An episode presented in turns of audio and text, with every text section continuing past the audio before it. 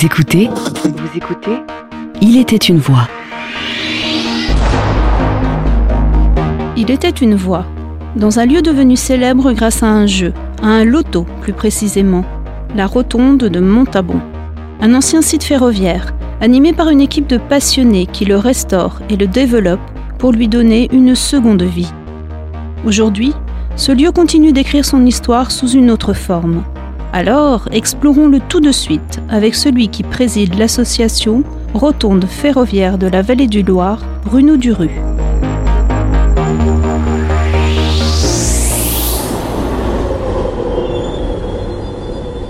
Alors donc là, la rotonde de Montabon est donc euh, un bâtiment de 2500 mètres carrés. Et là, nous rentrons par la partie euh, musée, qui était à l'origine le vestiaire du personnel. On n'a pas de chiffres très très précis, mais euh, nos recoupements font état d'environ 150 personnes affectées au dépôt.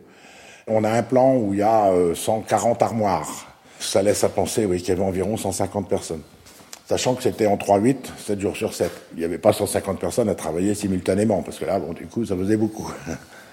Ça sera le lieu définitif du musée, mais son aménagement est provisoire, puisqu'il y a des fuites en toiture. Les toits vont être faits, donc euh, on ne peut pas se permettre de commencer à faire des aménagements plus importants. Il faudra tout refaire euh, au moment où le bâtiment sera hors d'eau. Donc la SNCF a souhaité se séparer de la rotonde, comme ils en ont démoli euh, des centaines en France, Grosso modo, on va arrondir à 2010. Euh, la SNCF a présenté un permis de démolir qui a été refusé.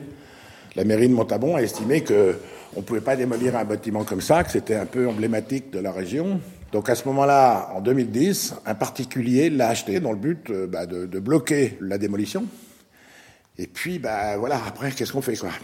Donc il a créé l'association qui s'est engagée dans, dans les premiers travaux D'abord de déblai, parce qu'elle euh, a été à l'abandon longtemps, donc elle avait servi de dépotoir, etc. Donc il y a eu des travaux euh, d'urgence, je dirais. Donc à ce moment-là, l'association donc, euh, a changé de, président et a racheté le bâtiment à ce propriétaire pour avoir une autonomie complète de ses choix et surtout pour être vis-à-vis des financements publics ou privés autonomes. Donc là maintenant, il y a beaucoup d'activités, il y a deux jours de travaux par semaine avec des bénévoles qui sont très très impliqués. Aujourd'hui, nous sommes 182 adhérents dans l'association, donc c'est quand même euh, significatif. Et donc l'année dernière, 2019, on a fait 7540 heures de travaux sur le site. Alors les travaux, c'est extrêmement variable. Hein. Ça va du déblai à la brouette, à la pioche, euh, etc. Donc là, bon, c'est de la manutention. Ça va aux réfections des portes. On a refait les portes de la rotonde qui étaient hors d'usage. Il y a 10 portes hein, qui font 5 mètres de haut par 4 mètres de large. Donc c'est quand même pas non plus des, petits morceaux. Donc on a trouvé un financement auprès de la Fondation du patrimoine et d'un qui nous a payé les matériaux. Et nous, on a assuré toute la main-d'œuvre, euh, fabrication, pose, etc., etc. Remontons les aiguilles de l'horloge pour découvrir l'histoire de ce site il y a près de 150 ans.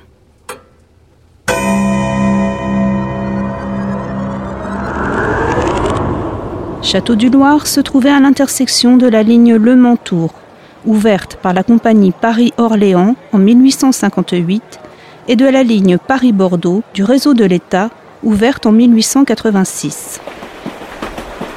À cette époque, les locomotives n'avaient qu'une très courte autonomie, puisqu'elles devaient faire fréquemment le plein d'eau et de charbon. Il était donc nécessaire de créer un dépôt à cet endroit. Les locomotives à vapeur tractaient également leurs voitures ou leurs wagons, de préférence en marche avant. Il fallait donc retourner les machines pour mettre la locomotive dans le sens de la marche.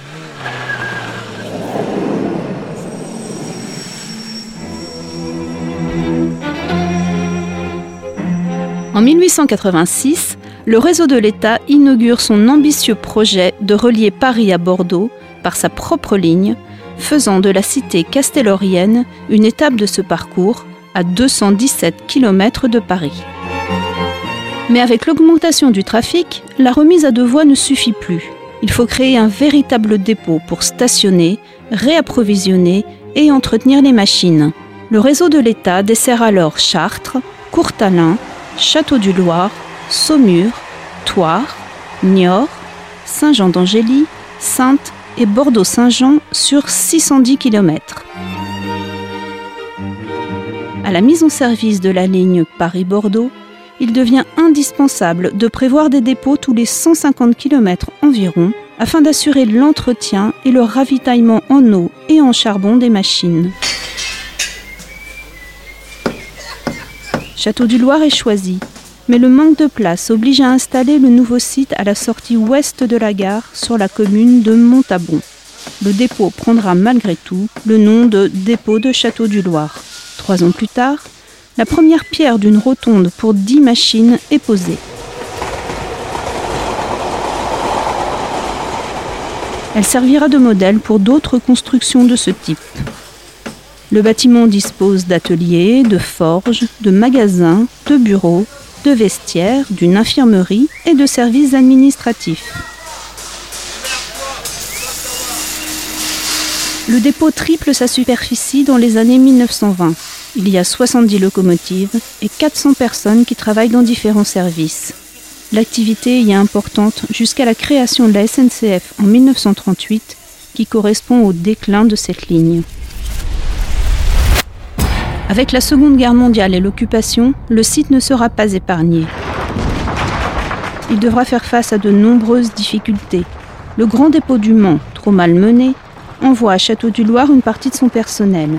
Trois machines 141P sortant d'usine seront même cachées dans cette rotonde. L'espoir revient lors du débarquement de 1944, mais les combats n'épargnent pas les installations ferroviaires et font de lourds dégâts. Les bombardements vont laisser une rotonde à la toiture soufflée et des locomotives en ruine, tout comme les ponts sur le Loir.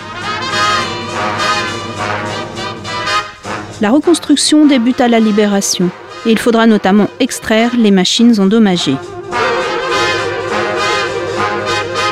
La rotonde de Montabon est alors choisie comme un des lieux de tournage d'un film emblématique. La bataille du rail de René Clément.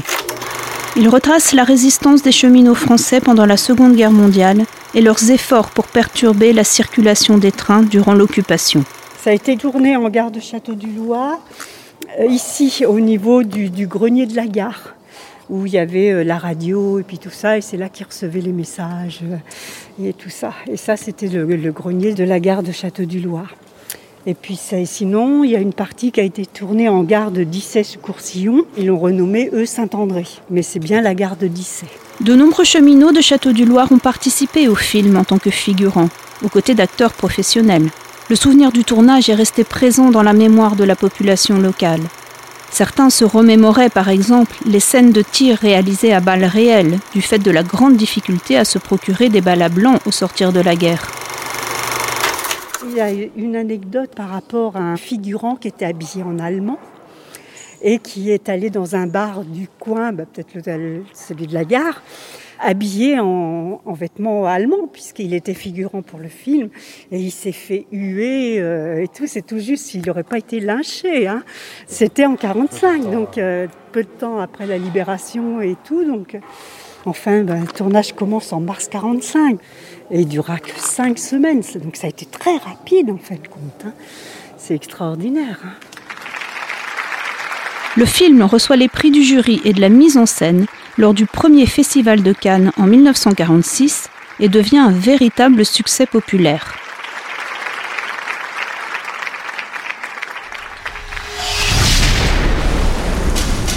D'autres documents font état de l'atmosphère et du déroulement de l'activité de cette rotonde.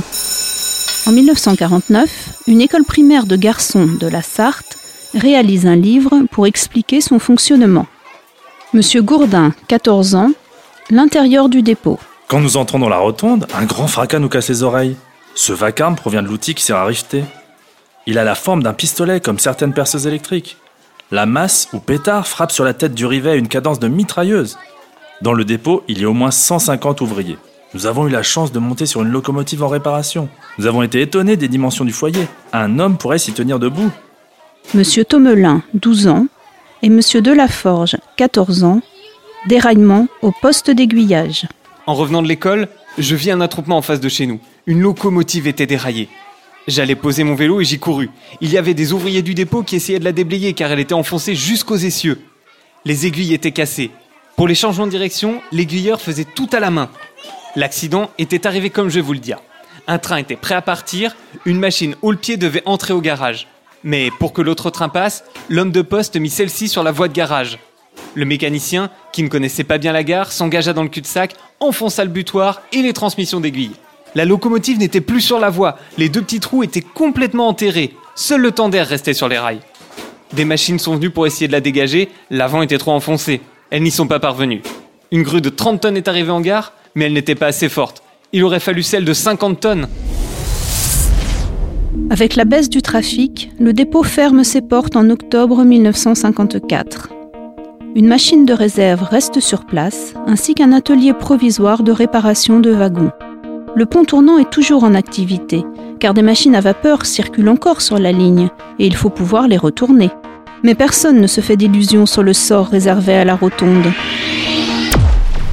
Dans les années 70, les voies rayonnantes et la majeure partie des installations disparaissent. Le lieu devient vacant. Ce dépôt sera loué successivement par la SNCF à différentes entreprises. Une grainetterie, l'entreprise Amada et surtout la coopérative agricole de la Sarthe jusqu'au début des années 2000. Mais toutes ces réutilisations ont un impact, avec des modifications, notamment au niveau du sol, et des dégradations liées au temps et au mauvais entretien du bâtiment construit en tuffeau, la pierre locale. Des voies sont déferrées, les fosses rebouchées, la toiture laissée à l'abandon. Lorsque la coopérative libère les lieux, le site, libre de toute occupation, se retrouve en proie au vandalisme. Le moteur du pont tournant est même volé.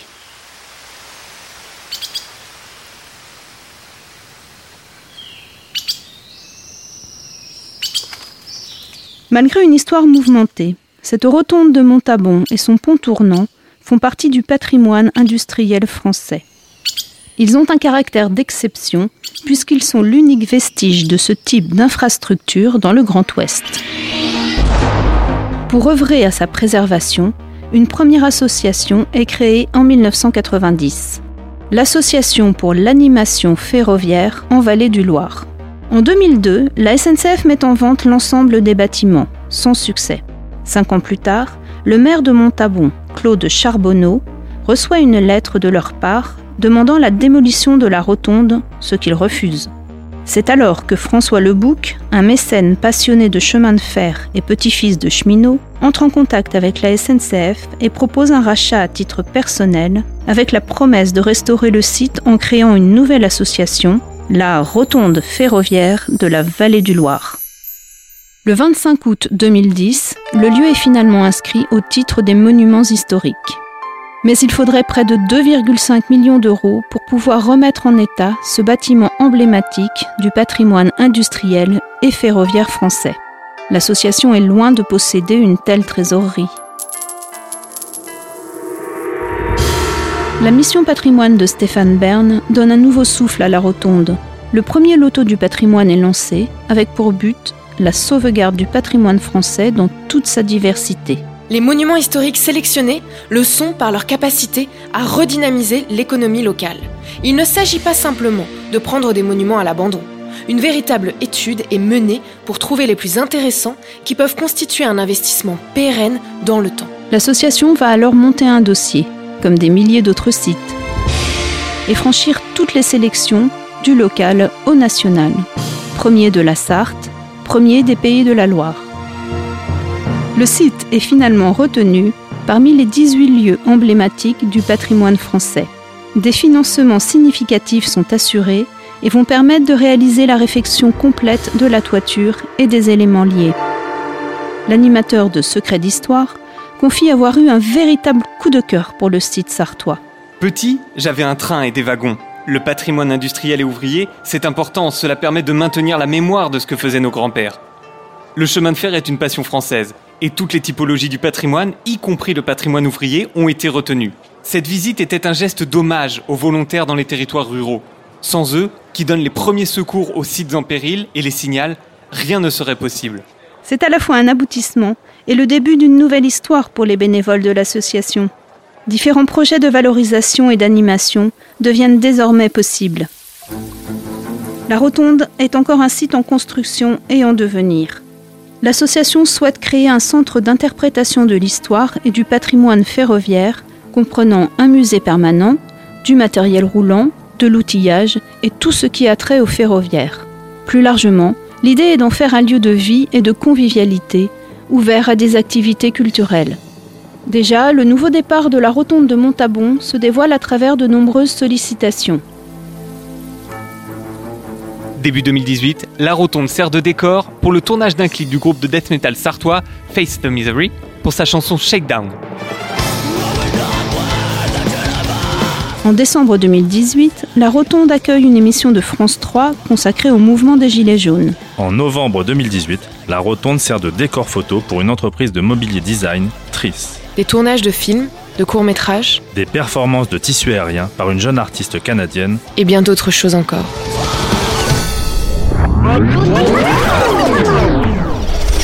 Après des décennies compliquées, au cours desquelles elle a failli être détruite, la rotonde de Montabon semble aujourd'hui sauvée et entre dans une nouvelle phase de son histoire avec le début de travaux d'envergure. La ténacité d'une bande d'irréductibles sartois ferroviphiles, conjuguée au loto du patrimoine, a fait de ce symbole du patrimoine industriel un monument, non plus simplement connu par les passionnés de train et les sartois, mais partout en France. L'histoire continue de s'écrire. Vous venez d'écouter Il était une voix. Des lieux de voyage devenus des lieux de destination. Un podcast produit par l'association Rail et Histoire et Ground Control.